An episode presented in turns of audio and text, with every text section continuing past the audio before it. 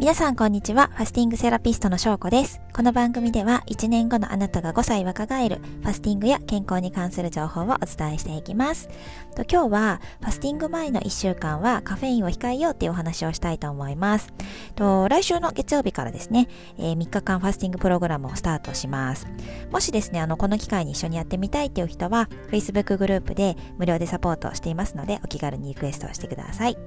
あと、その他、あのご質問などあればお気軽にお便りいただければと思います。で、えっと、今週はその1週間前ということなので、あの、普段からですね、コーヒーとかカフェイン飲まれる方は、今週からカフェインを、あの、控えるっていうことをお勧めします。なので、コーヒーが好きな方は、カフェインレスのコーヒーに置き換えたりとか、もうコーヒーじゃなくて、ノンカフェインの別の飲み物を飲むようにしていただければなと思います。というのも、あの、これ、まあ何度かお話ししてるんですけれども、私はもうもともとカフェイン中毒みたいな生活をしていて、で、それによって初めてファスティングした時に、離脱症状による頭痛とか、もう体の痛みがめっちゃすごかったんですね。うん、本当ひどくって、で、その痛い衝撃的なですね、あの洗礼みたいなものが本当にもうびっくりして。で、えっと、初めてのファスティング以降はカフェインは本当に飲まなくなって、そうするとファスティングの時に全然頭痛とかも起こらなくなったので基本的にファスティング前は特にカフェインは控えるっていうことを今でも続けています。で、えっと、ノンカフェインの飲み物でおすすめしているのは、まあ、ルイボスティーとか麦茶とか、えー、黒豆茶そして柿の葉茶あたりが私は好きでこのあたりをですねその気分に応じて飲み分けるような感じで楽しんでいます。でルイボスティーとか麦茶は割と知ってる人も多いかなと思うので黒豆茶と柿の葉茶だけちょっと補足をしておきたいと思います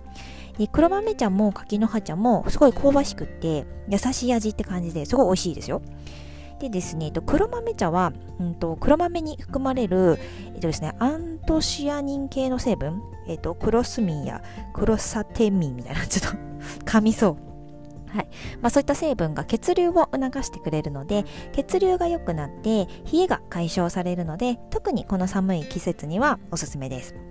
あと黒豆は肥満改善効果とかあとは血糖値の改善効果も期待されているので本当にねそれだけでもなんだろうな、飲んでね、いいんじゃないかなって思う部分ですよね。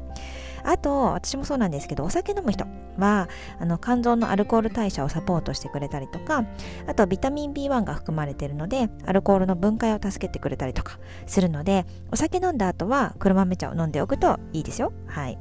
という感じでね、すごい黒豆茶私好きでよく飲んでます。あともう一つ、えっと、柿の葉茶ですね。柿の葉茶はその名の通り、柿の葉あの柿のね果物柿の葉を使ったお茶のことです。えっ、ー、と柿の葉茶にはレモンの20倍